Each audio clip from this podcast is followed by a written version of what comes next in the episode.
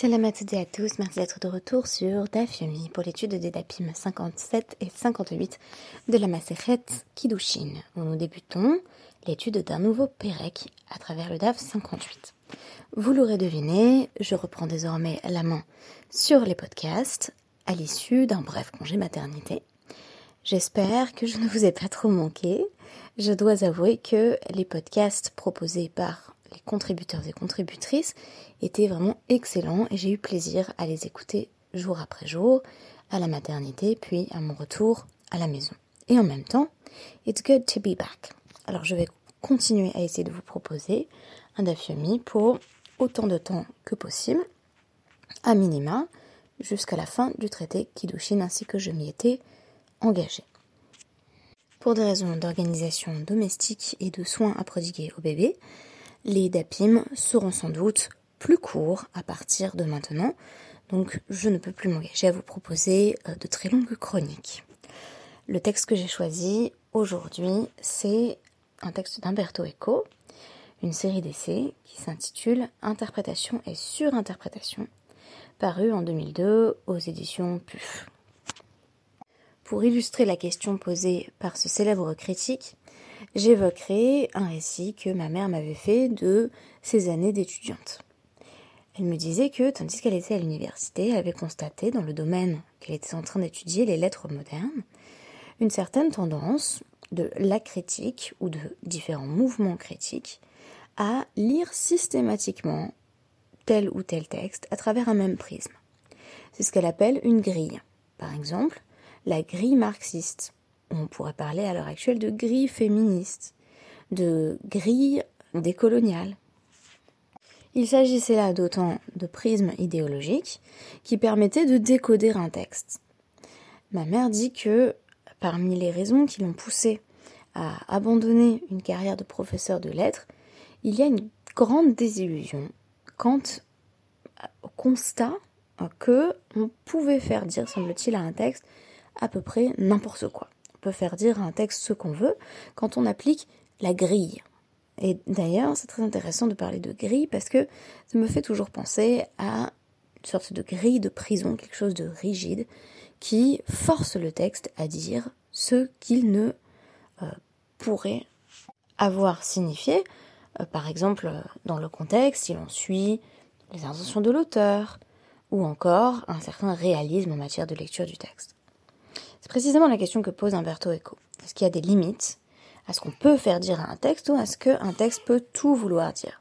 Est-ce qu'on doit prendre en compte les intentions de l'auteur lui-même? Est-ce que on peut dire que tout est interprétation ou est-ce qu'il faut mettre de côté certaines lectures en disant ce sont des surinterprétations et elles ne sont donc pas valides et justifiées? Umberto Eco, pour répondre à ces questions, va évoquer la notion d'intention de l'œuvre et évoquer le fait qu'il y a des limites que l'intention de l'œuvre peut imposer aux interprétations d'un texte. Umberto Eco a été des premiers à poser que le texte en tant que tissu de signes est ouvert, mais puisqu'il forme un tout cohérent, il ne peut pas être interprété de toutes les façons possibles et imaginables.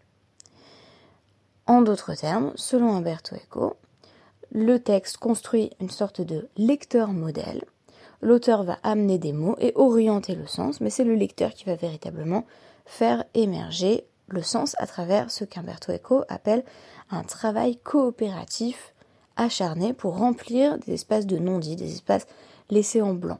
Mais en même temps, le texte reste un système avec ses conventions qui va réduire euh, le champ des interprétations possibles. Par exemple, Umberto Eco, dans un texte de 1988, notait que si je dis où j'écris plutôt Marie mange un, on peut déduire que le mot suivant sera un nom. Donc on a éliminé euh, tout euh, terme qui ne serait pas un nom. Ainsi, pour comprendre le sens d'un texte, il y a une forme de coopération interprétative où on accepte de jouer en suivant certaines règles. Mais maintenant, si je reviens à mon énoncé, Marie mange un, je peux encore ajouter un certain nombre de noms. Ainsi donc, le texte reste interprétable à partir du nom qui est choisi in fine de façon plurivoque. Et le texte est nourri bien entendu par son intertextualité qui le nourrit. Cela aussi va dans le sens d'une interprétation pluriel. Et pourtant, Umberto Eco a à cœur de signaler que tout acte d'interprétation n'a pas ce qu'il appelle une fin heureuse. C'est-à-dire qu'il peut y avoir des interprétations qui sont vraiment trop tirées par les cheveux, qui ne semblent pas heureuses, qui ne semblent pas coller avec le sens du texte. Eco va plus loin en signalant que parfois, le lecteur met en lumière quelque chose que l'auteur ne pouvait pas vouloir dire, et que pourtant le texte semble exhiber avec une absolue clarté. C'est peut-être le cas de toutes les interprétations qu'on pourrait qualifier d'anachroniques, notamment quand on fait dire à un texte du XVIe ou du XVIIe siècle euh, quelques vérités euh, féministes ou postmodernes. Euh, on va faire en sorte que le texte exprime une forme de déconstruction qui en fait relève de prismes de pensée qui sont très contemporains. Umberto Eco fait également rentrer en jeu la notion de compétence idéologique du lecteur, en montrant que une certaine idéologie peut amener à actualiser un contenu textuel d'une façon prédéterminée. En d'autres termes, je suis marxiste, donc je veux que le texte dise quelque chose de marxiste. Ça peut mener à des cas de ce qu'Umberto Eco appelle un décodage aberrant, où on va avoir un texte dont le discours est clairement contre-révolutionnaire, et on va faire dire au texte euh, quelque chose qui irait dans le sens contraire d'une idéologie tout à fait révolutionnaire. Donc ça c'est un type de surinterprétation, c'est euh, celui qui est dû à l'idéologie. Umberto Eco mentionne également la surestimation de l'importance des signes, où on va considérer que certains éléments euh, sont extrêmement signifiants et on va en laisser d'autres de côté, les négliger complètement. Donc une interprétation non systématique des signes qui vont être perçus comme sursignifiants va aussi conduire à des erreurs d'interprétation. Enfin, l'analyse d'Umberto Eco a le mérite de poser la question de l'auteur et de ses intentions. Est-ce qu'on en a quelque chose à faire que euh, l'auteur ne soit pas d'accord avec notre lecture. Alors, Eco va rejeter la pertinence du recours à l'auteur empirique. Euh, on va pas forcément toujours essayer de découvrir l'intention du texte à partir, par exemple, de la biographie de l'auteur, mais selon lui, un recours à l'auteur peut être intéressant quand celui-ci est toujours vivant. Et que euh, avoir recours à l'auteur va permettre de montrer des divergences entre son intention à lui et ce que le texte a fini par exprimer à travers la lecture d'un lecteur qui aurait essayé d'interpréter, pour le coup, euh, plus honnêtement. Donc je vous conseille ce texte d'Umberto Eco pour en apprendre plus sur la question de l'interprétation, de la surinterprétation, mais aussi des mauvaises interprétations d'un texte. Si j'ai choisi de parler de surinterprétation, c'est en raison des premières lignes euh, de notre DAF 57 qui évoquent la question de la lecture de het. Cette euh, particule, à proprement parler explétive, qui vient simplement annoncer le complément d'objet direct dans la grammaire hébraïque. La question qu'on va nous poser, elle est très connue, posée d'ailleurs à plusieurs endroits, à plusieurs reprises dans la Gemara. Est-ce qu'on doit interpréter toutes les particules het Ou est-ce que c'est purement explétif? Auquel cas, peut-être qu'il n'y a pas besoin de tout interpréter. Peut-être qu'il y a des signes qui sont là simplement pour créer de la cohésion dans le langage, de la cohérence, mais qu'ils ne sont pas signifiants en soi. Alors, toute la question euh, qui entoure ce débat, elle est située dans le DAF 56, et c'est celle du shor aniscal qui est à Sourberna. Qu'est-ce que ça veut dire? Que euh, quand on a donc un, bœuf euh, qui a encore né, il est mis à mort, dans des circonstances spécifiques que je ne détaillerai pas ici, et ensuite il est sur on ne peut pas en tirer de profit, de bénéfices financiers. Et donc la va dire non seulement on ne peut pas le manger, mais on ne peut pas non plus tirer profit de sa viande. Et on nous dit donc lo yachel et besaro, il ne faudra pas non plus donc manger sa chair. Et juste avant donc le passage qui m'intéresse, la Gemara pose la question suivante D'où on sait qu'on ne peut pas non plus consommer, euh, donc euh, consommer et bien sûr réutiliser euh, le cuir de l'animal. Donc on nous dit c'est mais et besaro. Et hatefel li besaro. C'est parce qu'on introduit le COD en nous disant il ne faudra pas consommer et besaro. Donc et qui ne veut rien dire, qui vraiment ne fait qu'introduire le COD, sa viande. on nous dit donc et hatafel li besaro ça inclut ce qui est littéralement superflu, ce qui est en plus de la viande, euh, c'est-à-dire le cuir de l'animal. Alors cette interprétation, cette surinterprétation de het, à savoir si on nous dit la viande, ça doit vouloir dire la viande et autre chose, puisque le het symboliserait ce terme absent, un peu comme dans Marie mange-le. Qu'est-ce qui reste? Eh bien, il reste à déterminer quel est le COD. Là, ce serait la même chose. Ce serait, on introduit le COD, mais ce terme qui introduit le COD doit cacher autre chose, et ce serait le cuir de l'animal. Mais on nous dit euh, Veidar. Et alors, qu'en est-il? De l'autre interprétation du Tana, de l'enseignant de la Mishnah, qui euh, affirme qu'en effet, il est interdit de tirer le moindre bénéfice du cuir de l'animal qui a été mis à mort parce qu'il avait encore né, euh, qui lui, on nous a dit plus haut dans la Gemara dans le DAF 56 que euh, il tirait cet interdit de l'analyse du verset qui nous dit le propriétaire de l'animal, du bœuf, sera naki. Donc il sera littéralement propre, il sera exonéré de toute culpabilité, ce que la Gemara va interpréter comme signifiant il sera aussi à sec, c'est-à-dire qu'il ne tirera pas le moindre bénéfice financier. Et donc on nous dit, qu'est-ce que ce Tana fait du mot et Réponse DAF 57, tout simplement et lo daresh. Il choisit de ne pas surinterpréter l'explétif et. L'explétif, ça veut dire littéralement que ça sert à rien. Qui détania, comme il est dit dans une braïta, c'est Shimon ha-Amasoni, que d'aucuns appelaient Nechemia ha-Amasoni, qui, kol etin Shabbatora, qui avait coutume d'interpréter ou de surinterpréter, c'est selon, tous les termes et dans la Torah qui viennent donc introduire le complément d'objet direct. Et puis un jour, Shimon ou Nechemia Amasoni est arrivé à Et tu devras craindre l'éternel ton Dieu dans Dvarim 6.13 et Pérash. Et il s'est, littéralement, il s'est retiré, c'est très intéressant, parce qu'un Pérouche, euh, très intéressant, un Pérouche, c'est aussi une interprétation. Donc on nous dit Daresh, il l'a interprété, et puis tout à coup Péresh. Piresh, c'est savoir s'arrêter d'interpréter. Le Piresh, c'est pas seulement un pérouche au sens justement de glose, mais c'est le moment où on reconnaît que euh, il ne faut pas surinterpréter. Donc c'est la limite de l'interprétation qui fait qu'elle ne tombe pas dans la surinterprétation. Pourquoi est-ce qu'il s'est arrêté? Euh, avec ce verset Parce que si on dit que et vient toujours envoyer un autre signifiant, quand on nous dit tu devras craindre ton Dieu, qu'est-ce que ça pourrait être? À la place de et. Ça veut dire et, comme si je me disais en français, et la conjonction de coordination. Il faut craindre Dieu et, et quoi d'autre? Ben, Rien, puisque euh, la crainte divine ne peut par définition euh, porter que sur Dieu. Donc on ne peut pas rajouter, on pourrait dire, voilà, une sorte de... C'est intéressant d'ailleurs, parce que dans, notre... Euh, dans, notre DAF, on a, on des questions autour de euh, voilà, du risque de l'idolâtrie, là ce serait la question. C'est si je rajoute quelque chose en plus du et, si je dis qu'il faut craindre autre chose que Dieu, ben est-ce que je risque pas de tomber dans cette idolâtrie? Et donc on, dit, ces étudiants ont, réagi, on dit Amrolo Rabbi, Koletin, euh, Shedarashta Ma euh, maître, tu les as tous interprétés jusqu'ici, qu'est-ce qui, qu'est-ce qui va advenir de tous ces hêtes que tu avais interprétés? Est-ce que tu es en train de dire en fait que ta méthode, elle marche pas, elle est pas systématique Puisque ce dernier tu t'arrives pas à l'interpréter, ça veut dire qu'on peut pas interpréter tous les hêtes. Qu'est-ce qu'on va faire de toutes les belles interprétations que tu nous as sorties jusqu'ici? Amar Lahem, très intéressant.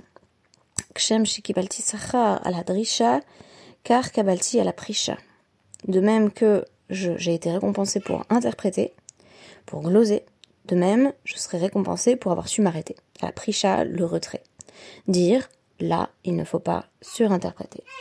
Euh, donc finalement, on a ici une sorte d'éthique, de la critique euh, et du commentaire de texte, à savoir que euh, non, tout ne doit pas être surinterprété mot à mot, tout n'est pas absolument signifiant, et surtout, quand on utilise ce que j'appelle une grille de lecture, bah, il faut justement pas que ça devienne une grille. Faut pas que ça devienne rigide, il faut pas que ça devienne inflexible, sinon on perd le texte.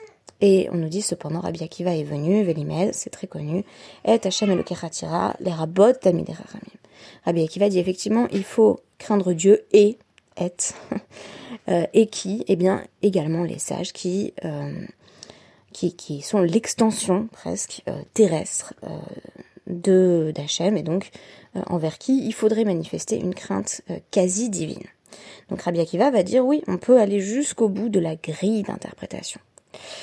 Euh, tandis que euh, Shimon ou Nehemia Amasoni euh, affirme qu'il y a une valeur dans le fait de se retirer à un moment donné de l'acte interprétatif. Donc on a ici deux euh, méthodes d'interprétation. Une qui dit qu'il faut à un moment donné arrêter d'interpréter et l'autre qui tente d'aller jusqu'au bout de la démarche. Je voulais dire quelques mots simplement en guise euh, de conclusion de notre DAF 58. Alors dans le DAF 58, on termine euh, le Pérec Haïsh Mekadesh. Haïsh Mekadesh est pensé dialectiquement par opposition à Haïsha Niknit, notre premier Pérec, qui nous dit une femme est acquise. Haïsh Mekadesh, à l'inverse, c'est l'homme qui épouse. C'est l'homme qui littéralement sanctifie. Donc tout le Pérec, tout notre chapitre Haïsh Mekadesh, c'était sur est-ce qu'un homme peut sanctifier une femme avec ceci, avec cela, avec tel objet, tel objet, tel objet, et c'est exactement de ça qu'on a parlé dans les dapim précédents. Et tout à coup, eh bien, on a un nouveau renversement euh, dialectique, si vous voulez, puisque euh, notre tout nouveau Pérec va commencer sur euh, des cas qui nous permettent de comprendre que, en réalité, c'est vraiment la femme qui est au cœur euh, de, euh, de cet acte de sanctification qui s'opère à travers les fiançailles. Déjà, dans le premier Pérec, on nous disait c'est quand même penser à partir de la femme qui peut consentir ou non, c'est très important de savoir si elle consent ou non au mariage. Le deuxième Pérec, en revanche, n'était pensé qu'à partir du point de vue de l'homme, et là c'est très intéressant, parce qu'on va avoir euh, une sorte de déduction de l'importance du consentement féminin dans l'acte de mariage et ça va être pensé à partir de la figure du traître. Haomer la prenons la première Mishnah. C'est euh, Kadesh li Ishaplonit. C'est quelqu'un qui dit à son ami. Notez bien ici le terme de Chavero, puisque dans la Gemara, euh, qui va commenter la Mishnah, on nous dira c'est pas un chaliar, c'est quelqu'un qui dit à son, à son prochain, voilà. C'est pas un envoyé, c'est pas un représentant légal. Il lui dit euh, va demander une telle en mariage en mon nom. Donc ça représente représente la personne qui fait la demande en mariage, ça ressemble beaucoup à un chaliard. Et en même temps, vous allez voir que c'est pas un chaliard. Pourquoi? Et euh, le copain, pas un bon copain visiblement, euh, il va voir cette femme et il dit Épouse-moi en moi. Elle dit oui. Mais coup d'échette la chénie. Elle est mariée au deuxième. Et non pas au premier qui avait pourtant été le premier à formuler sa demande. וכן האומר לאישה, הרי את מקודשת לי אחר שלושים יום, ובאחר וקידשה בתוך שלושים יום, מקודשת לשני. Là, on n'a pas vraiment une trahison, on a simplement voilà, une autre personne qui va prendre les devants, euh, au nez et à la barbe du premier prétendant. Un prétendant qui se présente devant une femme et qui dit dans 30 jours on sera mariés, elle dit oui, oui, très bien. Et puis, en fait, euh, dans, dans cet intervalle de 30 jours, il y a un autre homme qui se présente et qui l'épouse tout de suite. Séance tenante, on nous dit, elle est, là encore, euh, l'épouse du deuxième. Et donc, Bat Israël, la, la, Chohen, euh, Bitrum. Donc, si c'est une fille, euh, une fille d'Israël, donc une, une femme qui n'est pas issue d'une famille de Kohanim, qui dit oui au deuxième homme, eh bien, directement, elle peut consommer la trouma. Elle est vraiment mariée à tous égards. Elle peut consommer la nourriture sanctifiée euh, des Kohanim. On nous dit à l'inverse, c'est plus ambigu, donc la deuxième partie de la Mishnah qui m'intéresse un tout petit peu moins pour l'instant, c'est Marshav ou c'est un homme qui dit on est déjà fiancé maintenant, mais ça va, comment dire, euh, être vraiment acté dans 30 jours. Et il y en a un deuxième qui arrive et qui l'épouse, là on nous dit on sait pas exactement, voilà. D'échette, Veina, d'échette, elle est fiancée, pas fiancée. On sait pas exactement auquel des deux elle est fiancée, donc là pour le coup on va nous dire elle peut pas consommer de trauma, il faut éclaircir l'affaire, puisqu'il y avait une sorte d'engagement. Elle lui a déjà dit qu'elle serait sa femme, mais que ça allait rentrer en effet euh, 30 jours après. Alors bien entendu, euh, la Guémara va s'intéresser à cet homme, Retor, qui, euh, bah, qui fiance euh, la fiancée de son ami. Alors on nous dit, bon, au départ, Tse Kadesh, voilà, c'est ce premier homme qui dit va et, et demande à cette femme fait ma demande à ma place, on nous dit ma chez Asa Tout simplement, euh, le Tana, l'enseignant de la Mishnah, nous dit ce qui est fait est fait. Mais, ce qui est fait est fait, ça veut dire elle est bien mariée avec le deuxième, euh, mais il y a une dimension de condamnation morale. Et là, Shenahag, Bo Minhag, Ramaout. Mais la manière dont il s'est comporté, ce deuxième homme, c'est un Minhag, c'est. Euh, comment dire, c'est même pas une coutume, c'est un comportement qui fait preuve de, Ramaout, c'est une forme de fourberie. Et donc on nous dit comment se fait-il même qu'on autorise ça, pour qu'on ne pénaliserait pas cette forme de fourberie? Alors on nous dit, le langage de la Mishnah même indique qu'il y a une forme de fourberie, halach, on nous dit il est allé, et halach beramaout, il savait dès le départ que il allait en réalité euh, voilà, euh, tromper son ami et euh, lui, lui voler l'épouse. Alors, bien entendu, et là on enchaîne sur le DAF suivant, dont j'aurai l'occasion de parler plus amplement demain, euh, la Gemara va s'attarder sur l'emploi du terme Chavero. Pourquoi la Chavero bah Parce que pas Chaliar. Euh, on ne nous dit pas, comme d'ailleurs dans le chapitre précédent, que euh, c'est un envoyé, on nous dit que c'est un ami. Parce que si c'était un chaliar, là pour le coup, on aurait pu simplement dire, bah, il n'a pas fait sa shlichut, on l'a pas envoyé pour demander lui en mariage. c'est le premier homme qui a envoyé le deuxième pour simplement le représenter lui. Or là, on nous dit, c'est sur ça qu'on va, commencer le, DAF de demain, que euh, en réalité, il ne lui faisait pas pleinement confiance. Très intéressant comme cas. Le premier homme, quand il a envoyé le deuxième euh, demander la, jeune fille, la jeune femme en mariage, il lui faisait pas complètement confiance, donc il n'en a pas fait son chaliar. Et on nous dit de lo amai lo Puisque littéralement il n'a pas appuyé, il ne s'est pas appuyé sur lui, il lui a pas fait confiance, alors on considère que c'était pas fourbe. Très intéressant, ça veut dire, puisque le premier a dit euh, va faire les fiançailles pour moi, mais qu'il il, n'a pas voulu en faire son représentant, son envoyé, on considère que finalement ce que le deuxième a fait est quand même pas si grave. Il n'y avait pas des relations de confiance très établies qui avaient été euh, voilà, euh, solidifiées dès le départ. Donc c'est un peu comme si je demandais à quelqu'un voilà, random, c'est pas vraiment un travers au sens fort, c'est pas son meilleur copain. Je demande à quelqu'un, vas-y, va demander en mariage une telle, on n'est pas sûr du tout que la personne va le faire, et effectivement, elle ne le fait pas. Et quand elle ne le fait pas, c'est pas très grave. En tout cas, c'est pas vraiment ramaout, c'est pas une fourberie. Euh, c'est sans doute pas exempt de ruse, mais c'est pas une fourberie. Donc ça, c'est simplement le cadre de départ de pourquoi il fait ça, en fait, tout simplement pourquoi il trompe son ami, parce que c'est pas vraiment, vraiment son ami, c'est en tout cas pas son chaliard. Et moi, ce qui m'intéresse ici, c'est qu'en fait, euh, tout ce que je tire de cette Mishnah, c'est que euh, bah, tout dépend de, du choix de l'épouse. C'est-à-dire que c'est elle qui dit qui est le fiancé. Euh, on a deux personnes qui se présentent à elle avec une succession, une chronologie.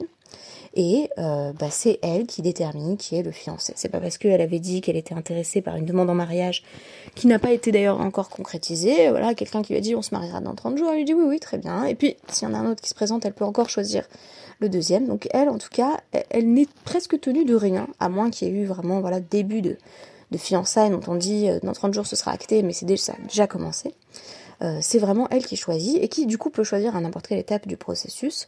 Euh, tant qu'elle n'est pas sous la roupa euh, avec l'un de ces deux hommes, elle a encore la possibilité de faire volte-face et de choisir au plus offrant. Merci beaucoup et à demain.